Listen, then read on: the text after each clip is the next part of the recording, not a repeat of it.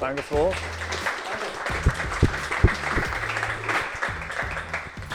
Also damit ist der Podcast auch beendet.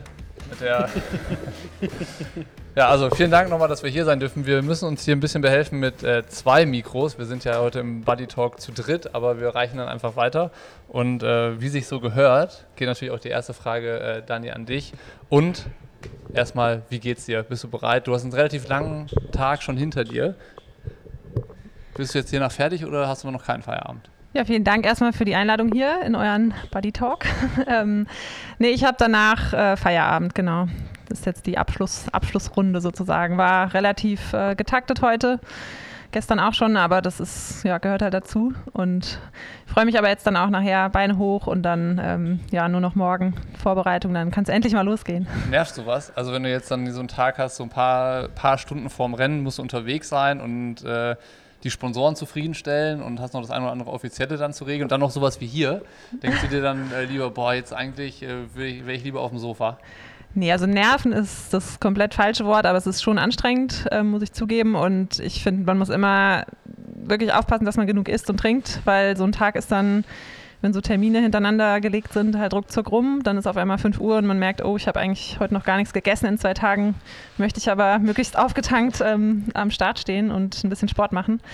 Deswegen, Hast du genug ähm, gegessen? Ich habe bisher genug gegessen, aber ein paar Stunden habe ich ja noch. Ein Kandidat, der das äh, bestimmt vergisst, ist Nils. Hast du genug äh, gegessen und getrunken heute? Ja. Deine Eltern sind ja zum Glück da, die ja. können sich darum kümmern. Genau, ich habe vollen Support, also ich muss mich hier um nichts kümmern. Ähm, ich werde sogar gefüttert. Also ich werde hier, ich weiß nicht, werde hier alle eine halbe Stunde früher gekommen. Ich saß oben im ersten Raum, Lätzchen um und dann ähm, habe ich äh, Carboloading begonnen. Ah ja, sehr gut, sehr gut. Übrigens, wenn äh, das hier zu leise ist, wir haben keine Beschallung. Das heißt, ihr könnt gerne natürlich aufrücken, äh, falls die Akustik da hinten nicht mehr ankommt. Also äh, so viel noch dazu. Ähm, bei dir ist gleich noch nicht Feierabend, du musst dann noch weiterziehen. Ist es bei dir äh, mehr, dass das Wort nervig an so einem Tag zu, zusammentrifft oder ist so ein Tag wie gestern äh, viel nerviger, wenn man in Frankfurt ankommt und halt feststellt, das ist ja gar nicht rot, hier ist ja gar nicht so viel Land drumherum, das dauert alles ein bisschen länger, äh, nerviger als heute? Ja, es ist halt alles immer so eine Sache, wie man damit umgeht. Also grundsätzlich, man braucht im Triathlon ja immer einen Plan B. Und ich glaube, ähm, gerade in so einer Großstadt ähm, irgendwie sich eine Strecke anzugucken, dauert dann doch irgendwie ein bisschen länger. Da habe ich gestern mit Erfahrung gemacht. Also auch die ganze Anreise. Also gestern A5 war auch nicht das Allerschönste. Ähm, ja, wie Dani schon meinte, also ich glaube, nervig ist so so der, das, das, das, was am wenigsten angebracht ist an so einem Freitag vor so einem Rennen. Also ich mache eigentlich auch rein trainingstechnisch an dem Freitag gar nichts. Also ich habe halt zwei Aufgaben. Eine Aufgabe Essen wird mir abgenommen und jetzt muss ich quasi nur noch reden und äh, ja, antworten. Manchmal ab und an in so, ein, in so, eine Kamera lächeln, aber es gibt ja wirklich Schlimmeres und ähm, ich habe jetzt auch so ein 24-Stunden-Scooter-Ticket. Also ich bin nicht mehr aufs äh, Auto angewiesen. Du lernst, kann man sagen. Ja, ich, äh, ich, ich lerne immer, also ich bin noch nicht am Ende, also man lernt ja immer, aber ähm, aus den 24 Stunden hier habe ich bisher jede Menge mitgenommen. Das ist schon mal gut. Ähm, es gibt ja eine Gemeinsamkeit von euch beiden.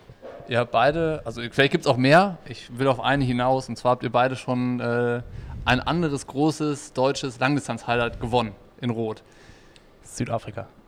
Südafrika habt ihr auch gewonnen, äh, aber wie stehen die Chancen, dass es am Sonntag die nächste Gemeinsamkeit gibt und ihr beide das Rennen gewinnt. Stehen die Chancen bei Dani besser als bei dir? Ja.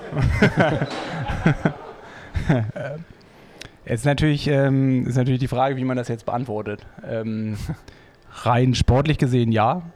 Ähm, aber ähm, ich äh, probiere mein Bestes, um äh, die Chancen zu erhöhen. Aber warum ist äh, bei ihr, also warum sagst du nicht so, nee? Also warum, warum glaubst du, dass die Chancen bei Dani höher sind als bei dir, dass sie das Rennen gewinnt? Da fehlt mir ein bisschen das Selbstvertrauen jetzt an der Stelle. Ja, es fehlt dann auch. Ähm, ich, es liegt vielleicht so ein bisschen daran, dass wir ja schon mal dieses Jahr zusammen an der Startlinie gestanden haben und ich glaube, da warst du auch dabei.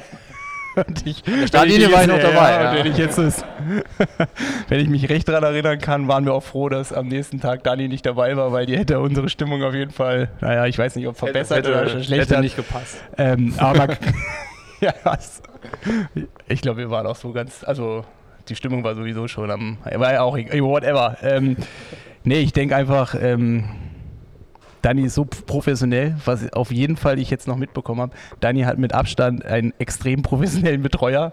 Äh, ich habe nämlich gestern Abend dem Moritz, äh, Danis bessere Hälfte, also der Grund hinter dem Bleimehl, habe ich meinem Rad gegeben und ich war überrascht, äh, wie viel Nachfragen er hatte und war überrascht, wie gut es jetzt ausschaut. Und ähm, auch des Weiteren, ja, ich habe in Südafrika das schon ein bisschen mitbekommen, also Dani muss wirklich nur noch machen. Ich ja eigentlich ist, auch. Also ist, das, äh, ist das so? Das müssen wir Sie mal fragen, weil ich glaube, äh, Dani hat einen äh, dann doch stellenweise stressigeren Alltag, als du den hast. Ja, jetzt muss ich aufpassen. ja, es stimmt schon. Also wir haben ja beide zwei Kinder, ähm, wenn du darauf hinaus willst. Aber ähm, es ist natürlich bei den meisten Kindern so, wenn es hart auf hart kommt, gehen die immer zur Mama. ähm, das tut manchmal weh, aber das muss man dann so hinnehmen. Und da ist äh, Organisationsgeschick äh, gefragt. Bist du die perfekte Profi-Triathletin? Also wenn Nils jetzt sagt, du bist erstaunlich professionell unterwegs, wunderst du dich darüber oder sagst du, nee, ist schon richtig? Ja, beides ein bisschen. ähm, also ich glaube, die perfekte Profi-Triathletin bin ich nicht. Ähm, ich habe, glaube ich, eine ganz gute Balance aus, äh, ja, dass es auch noch was anderes gibt außer Triathlon.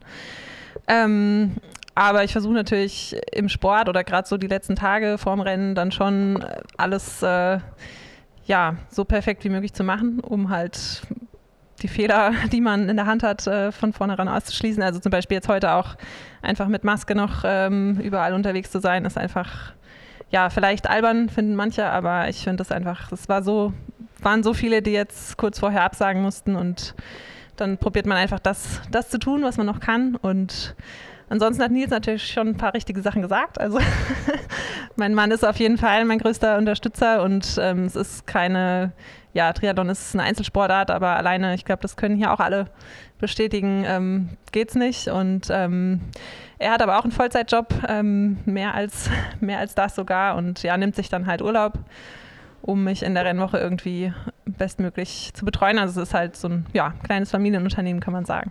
Wie schwer ist das in einer Rennwoche, so die Paranoia davor fernzuhalten, noch sich irgendwie anzustecken? Zum Beispiel jetzt mit, mit Corona. Ich meine, du hast es ja dann bei Caro bestimmt auch mitbekommen. Sie war in St. George und hat sich dann so, sie war schon da und hat dann äh, vor Ort die, die ja, Diagnose ja. bekommen. Ja, also, ist, also ist das so der Albtraum oder sagst du, ich will die, die Gedanken will ich gar nicht haben, äh, ich mache mich davon frei? Also bei Caro war es ja wirklich ja, furchtbar, Worst Case schon vor Ort und irgendwie äh, Vorbereitung komplett abgeschlossen und dann, dann, ja, dann die Nachricht. Bei mir war es vor Südafrika auch so ein bisschen. Ich habe in der letzten Woche ähm, so viele Tests gemacht wie, glaube ich, äh, in der ganzen Pandemiezeit nicht, weil meine Physiotherapeutin äh, positiv war und ich halt ja zehn Tage vorher noch mit ihr ziemlich lange eine Behandlung hatte.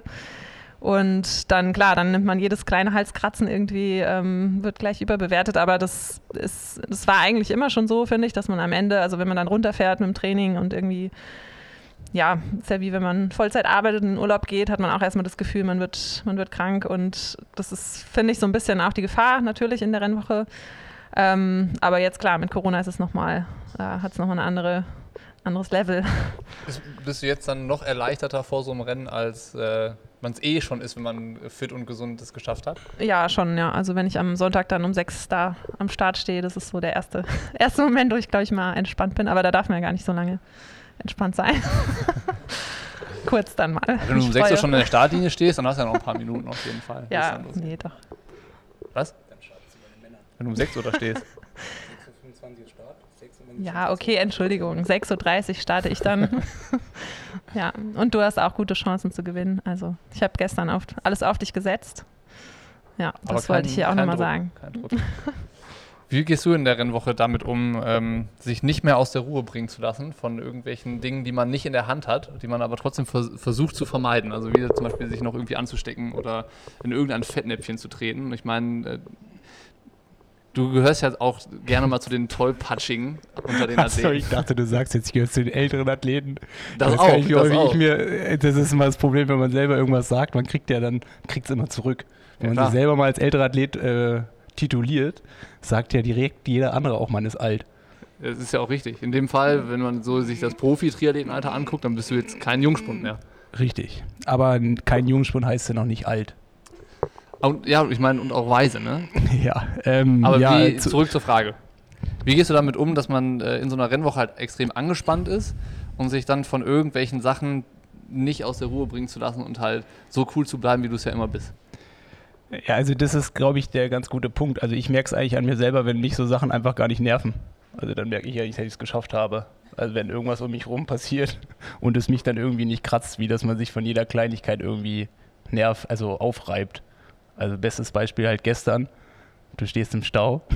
also ich sage jetzt mal, ist ja irgendwie die, die, die Standortbestimmung schlechthin und äh, es hat mir jetzt nichts angetan. Also so, es war halt, ich habe gemerkt, so, okay, ich habe Auf dem Stau hier hin zur Pressekonferenz, richtig?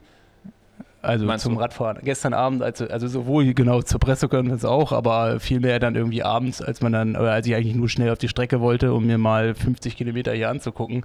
Und dann ist man ja gut daran getan, nicht unbedingt in Frankfurt zu starten, sondern die ersten Ampeln noch zu überfahren mit dem Auto. Und das hat halt Ewigkeiten gedauert. Und Da bist, du da bist du locker geblieben. Und auch als du dann irgendwie erst um 20 Uhr zurück im Hotel warst, warst du auch noch ganz locker.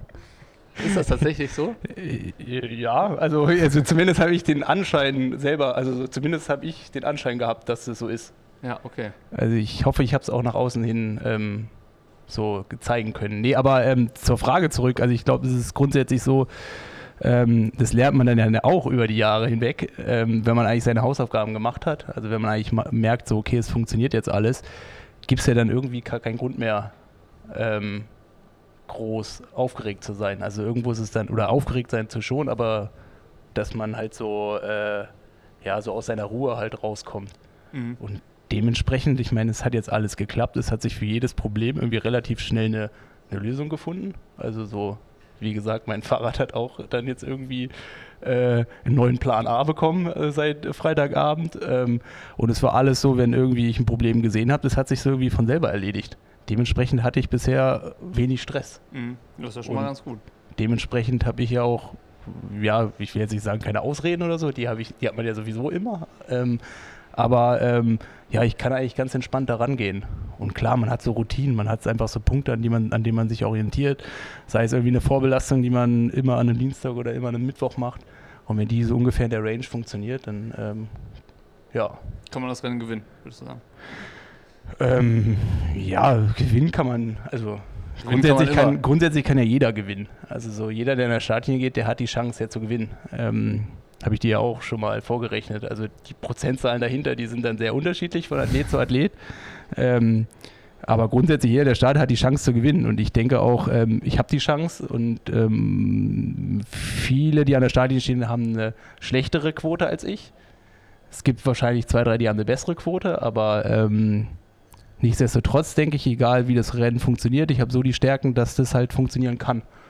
Ja. Aber natürlich nicht unbedingt muss. Dafür gehören halt irgendwie immer noch andere dazu. Klingt so ein bisschen, äh, ich weiß nicht, wer den Podcast kennt, mit Nico Mann. Äh, das ist so der, der Mann der Zahlen. Äh, das hört sich so ein bisschen an, als hättest du bei ihm nochmal Nachhilfeunterricht genommen, jetzt um die ganzen Quoten da zu errechnen. Dass man nachher auf jeden Fall genug an sich glaubt.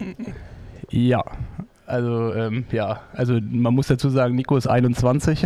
er hat ja auch noch nicht so viel vom Leben gesehen. Ähm, mit ihm macht super viel Spaß äh, zu, zu trainieren. Man darf natürlich nicht alles für bare Münze nehmen, aber ich meine, wer das jetzt so ein bisschen verfolgt hat, ähm, der wird hier, glaube ich, auch irgendwann nochmal an der Startlinie stehen und Rede und Antwort stehen müssen. Ja, bestimmt, bestimmt.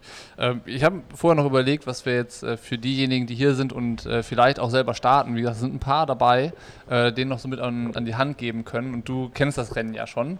Äh, was sagst du, sind, ist eine Sache, die man auf jeden Fall für Sonntag äh, beherzigen und berücksichtigen sollte, wenn man einen äh, guten Tag erwischen möchte? Also so, gibt es da irgendwas oder ist das hier ein Rennen wie jedes andere? Also auf der Langdistanz muss man ja grundsätzlich sich die Energie so einteilen. Das ist ja eigentlich ja, der Schlüssel, worum es halt geht am Ende, dass man eben bis, bis zum Zielstrich kommt äh, mit der Energie.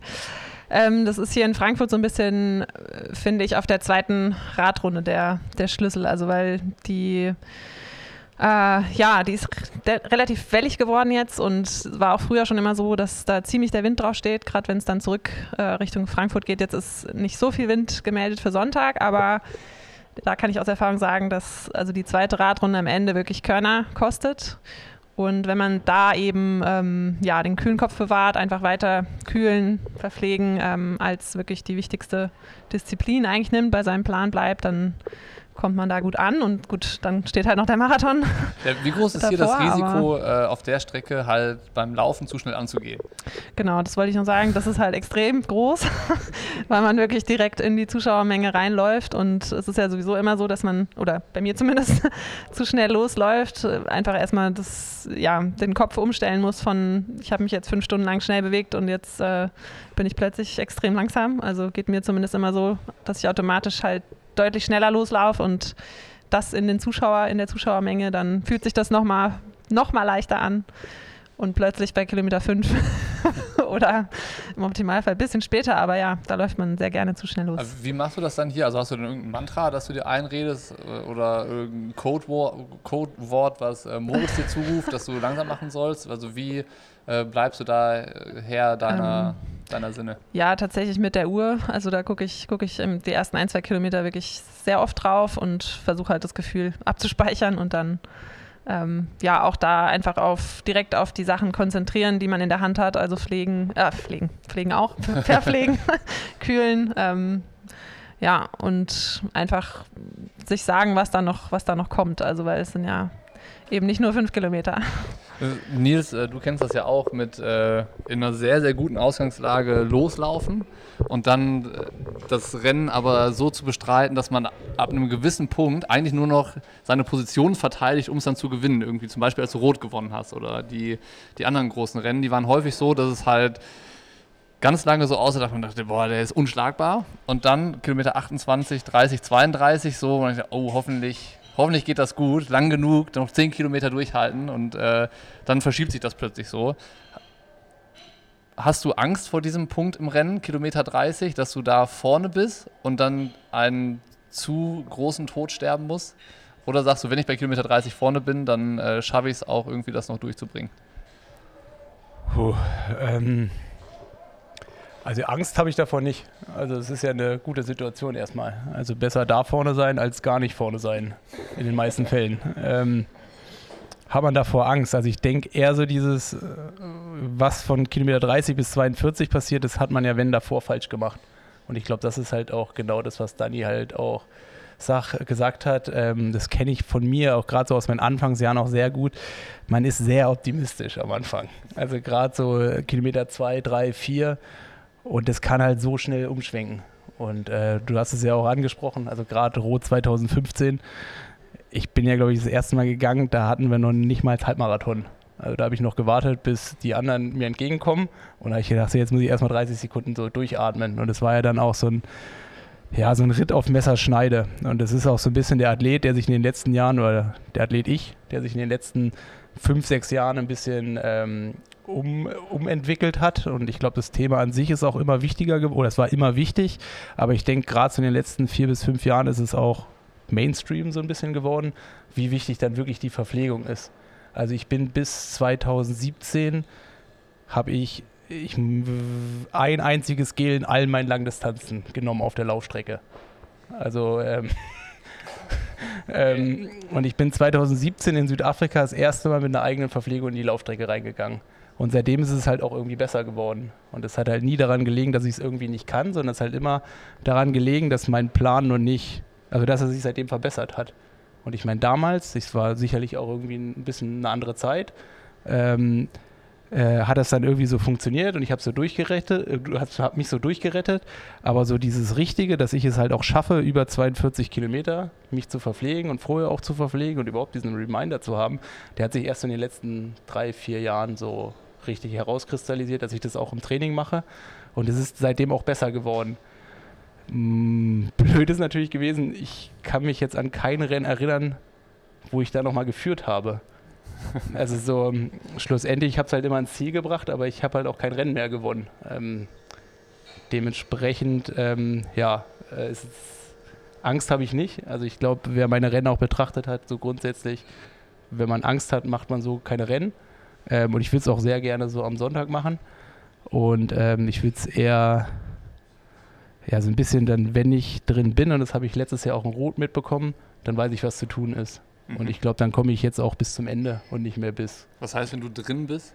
Also wenn ich, wenn ich diese Situation heraufbeschworen habe, ich meine, letztes Jahr in Rot war es so, als am Kalvarienberg Patrick und ich mich irgendwie gelöst haben, da wusste ich ganz genau, okay, dann was ich jetzt zu tun habe.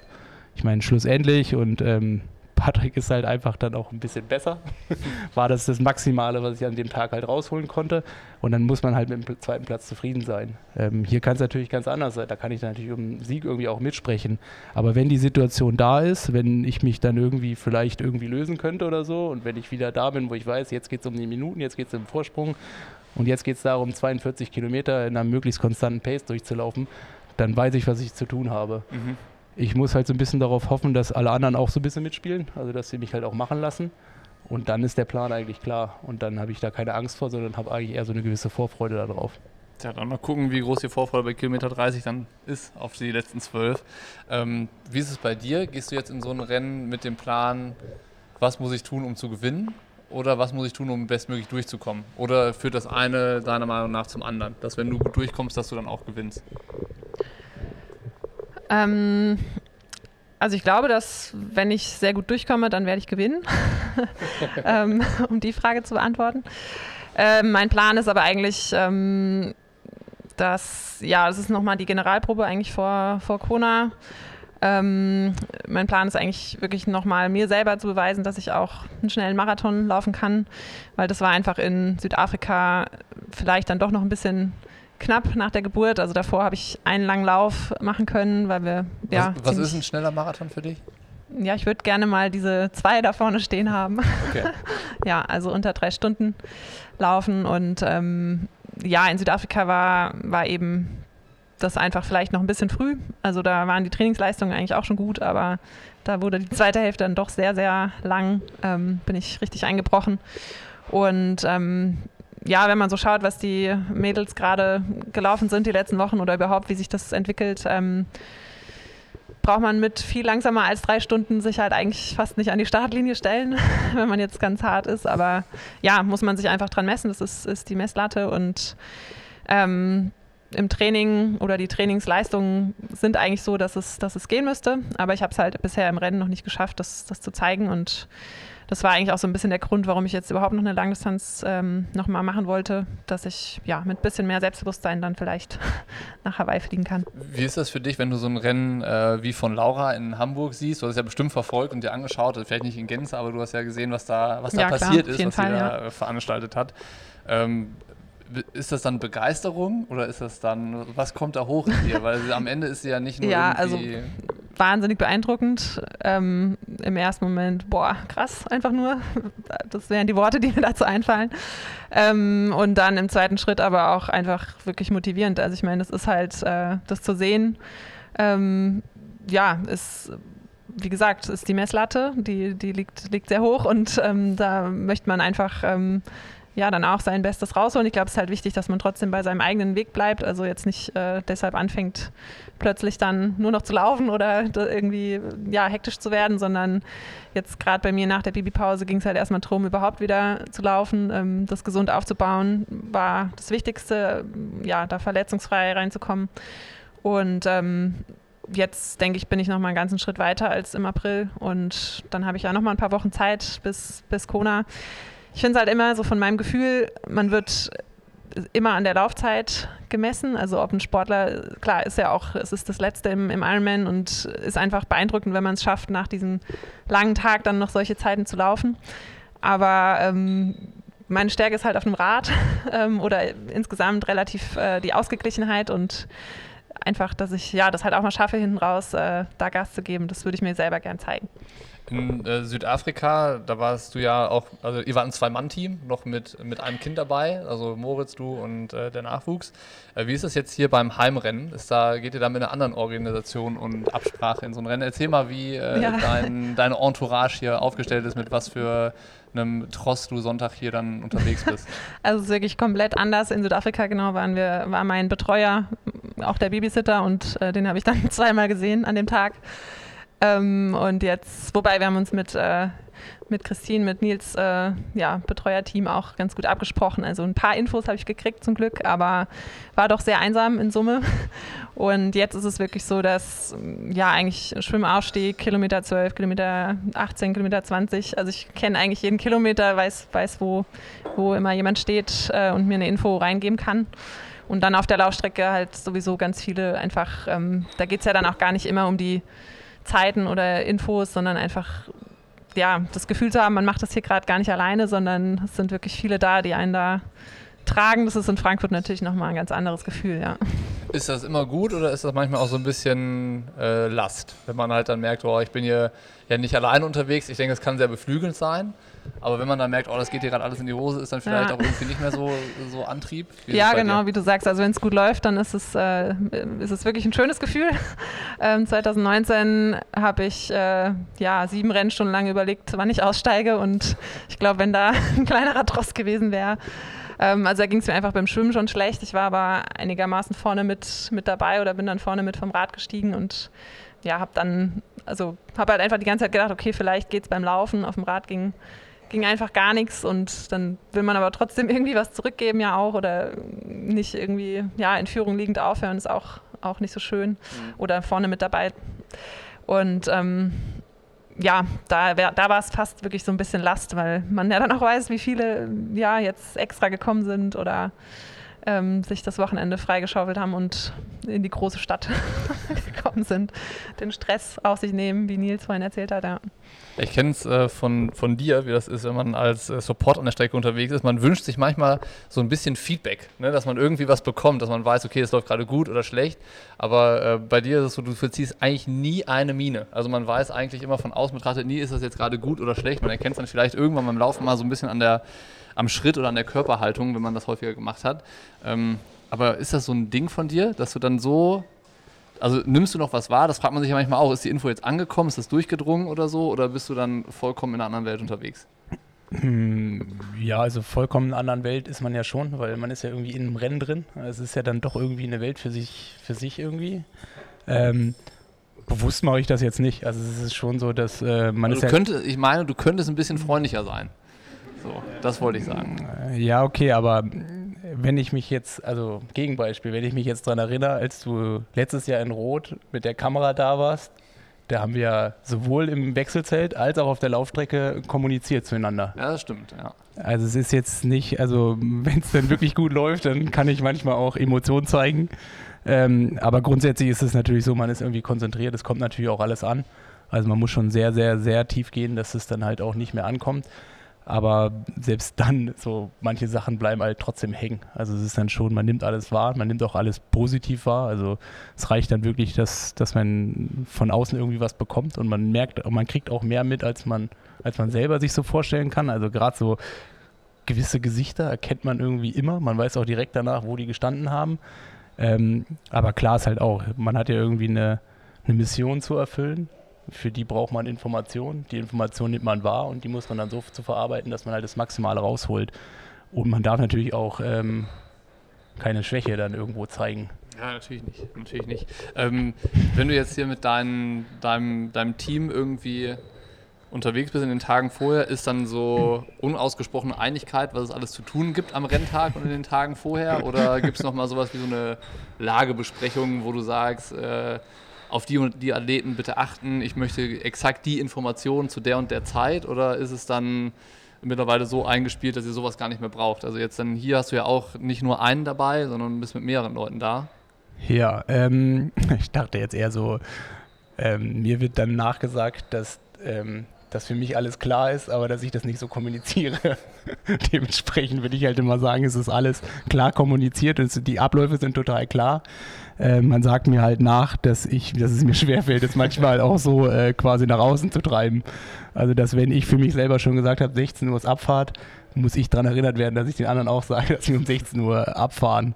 Ähm, nee, aber klar, gerade was so zu anderen Athleten, ähm, ähm, was das betrifft, ich beschäftige mich ja schon damit und ich verfolge das Ganze ja auch. Also ich weiß genau, wer wo irgendwie seine Stärken hat. Und es ist natürlich auch klar, dass äh, gerade Christine oder Sarah oder, oder, auch meine Eltern und auch Nils, dass die da jetzt nicht so drin sind, wie ich es halt bin. Und ähm, dementsprechend ist es natürlich immer ein bisschen schwierig, also weil ich bin da halt im Informationsvorteil und das probiere ich dann schon halt auch so denen quasi vorher mitzuteilen, dass die halt auch wissen, was mir halt wichtig ist, beziehungsweise was ich denke, wo oder welcher Athlet äh, interessant sein könnte für das, mich. Das ist ja genau das, was wir jetzt wissen wollen. Also welche Athleten hast du auf dem Zettel und welche Informationen sind dir da wichtig? Ja, okay, erstmal ganz klassisch dieses ähm, ähm, mit wem läuft man besser nicht. also so äh, Patrick Nilsson zum Beispiel. Genau, also oder halt auch, hier ist ja noch ein Franzose, ich glaube, der war letztes Jahr also mit der schnellste Läufer im Ironman-Zirkus, der Chevrolet.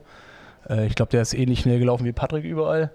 Ähm, das sind natürlich zwei Athleten, die, da ist es dann schon auch interessant, äh, alles, was so über fünf Minuten hinausgeht, trotzdem zu wissen, wie sich das dann so verhält, gerade auf der Laufstrecke oder halt auch auf dem Rad, wenn es dann halt vielleicht dann besser für mich dann halt ausschaut. Oder halt so Athleten wie jetzt, ähm, hier ist ein gutes Beispiel der Rasmus Svenningsen oder der Christian Hogenhaug, die ja auch beide mit dann mit dem Nils dann die Top-Favoriten sind. Ähm, wo sind die nach dem Schwimmen und machen die Zeit gut? Ähm, und ähm, muss, ich, muss ich mich darauf einstellen, dass die kommen? So Geschichten. Dann gibt es natürlich auch Athleten, wo ich so das Gefühl habe, die sind dann eh so erstmal um mich herum. Also dann von mir aus ein Paul Schuster, der schwimmt so ungefähr wie ich. Ich meine, der Patrick, der wird halt auch am Anfang so schwimmen wie ich denke ich jetzt mal. Ähm, ich weiß gar nicht, wer dann, ich meine, klar, Boris ist immer noch interessant, der dann halt vom, also vom Boris schwimmt hoffentlich nicht mit dir. Genau, das ist dann auch so interessant, was hinten vom Radfahren kommt. Ich weiß jetzt, ich will jetzt auch niemanden vergessen, aber ähm, es sind schon relativ viele schnelle Schwimmer dann dabei. Also hier auch zum Beispiel der Bradley Wise.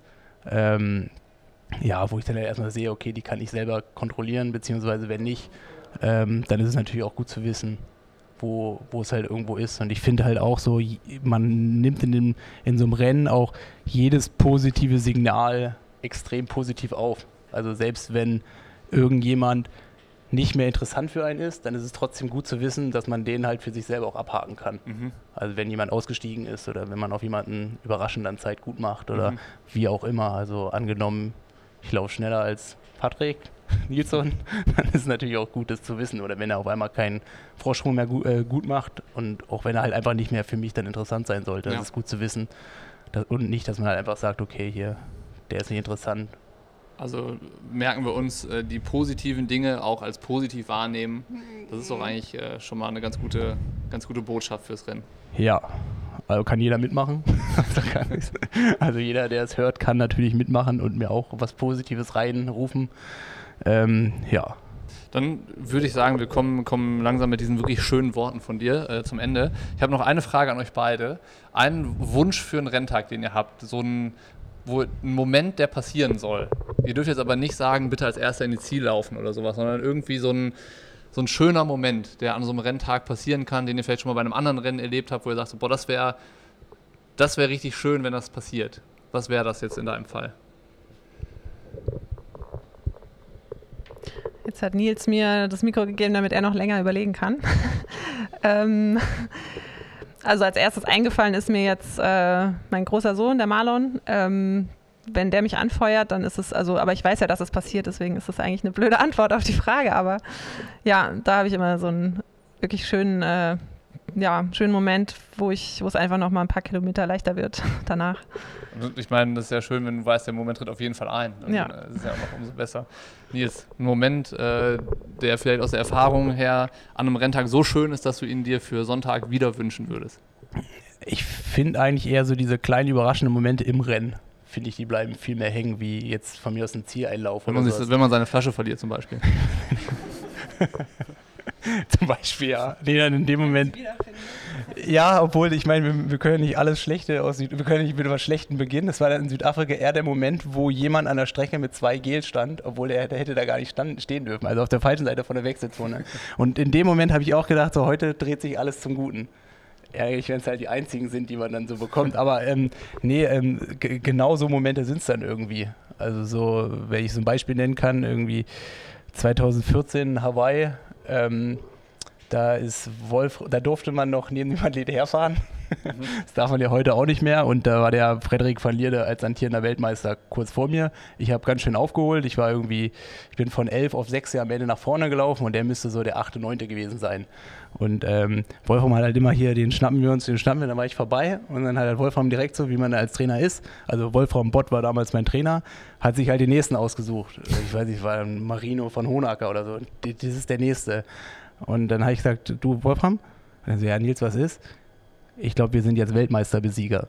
und dann bin ich halt weitergelaufen. Und das ist so ein Moment, den ich eigentlich viel schöner finde, so, weil ich mich irgendwie auch noch genau an das erinnern kann, wie das passiert ist, wie das, was man dann am Ende irgendwie so, äh, ja, so Ziellinie ist schön oder so und es ist halt auch wirklich geil und ich meine, klar, an Rot kann ich mich jetzt vielleicht nicht mehr so erinnern, aber das sind so die Momente, wo man halt auch genau weiß, okay, das sind dann irgendwie, ja, man teilt es ja irgendwie oder halt auch ähm, in Rot, als Sarah mir dann das Bierglas übergeschüttet hat. Mhm. Das sowas bleibt viel mehr hängen wie irgendwas, wo man jetzt erstmal denken würde, das ist das Krasseste der Welt, okay. als erstes durchs Ziel zu laufen. Also es ist schon auch krass. Aber es geht noch krasser. Also es ist nicht, es ist nicht das Ende. Sehr gut, dann äh, hoffen wir, also bei dir wissen wir, dass dieser Moment am Sonntag passieren wird. Bei dir hoffen wir, dass so ein Moment eintritt, an den du dann noch sich äh, gerne zurückerinnerst auf Jahre danach. Und ich würde sagen, wir machen hier erstmal Schluss, weil äh, du musst auf jeden Fall spätestens um 17 Uhr los und du, ähm, du musst essen, da, das wollen wir nicht vergessen. Ähm, trotzdem sind wir noch hier. Äh, vielleicht gibt es noch ein bisschen Fragen von euch oder, oder sonst, sonstige Wünsche privater Natur, die ihr an die beiden richten wollt. Und ähm, ja, ich würde auch Dank an euch sagen, dass ihr vorbeigekommen seid, dass ihr euch die Zeit genommen habt und äh, wünsche allen, die starten, viel Erfolg und allen, die zuschauen, viel Spaß und äh, kann da nur sagen, äh, auch als Zuschauer das Essen und Trinken nicht vergessen, weil der Tag wird sonst auch relativ zäh. Ja, also ich sehe auch, ähm, Trinken ist noch kalt gestellt. Ähm, unsere Supporter haben ja hier. Äh Stimmt. Also Erdinger, das haben wir ganz vergessen am Anfang zu sagen, das könnt ihr euch einfach nehmen und äh, Kaffee ich glaube, Espresso und Americano gibt es auch. Und wenn ihr da irgendwas Kaltes haben wollt, dann könnt ihr das beim äh, umtriebigsten Gastronom der letzten 30 Jahre aus Frankfurt äh, noch bestellen, wenn ihr möchtet. Ja, ihr müsst ja erstmal rufen, so umtriebig ist er. Der hat ein neues Café aufgemacht. Der ist, genau, der ist. ja, gut. Also, danke euch. Wir sagen hier Tschüss. Wir machen jetzt hier Schluss mit der Aufnahme, sind dann aber noch ein bisschen da und äh, freuen uns alle ganz doll auf Sonntag. Roten Topf.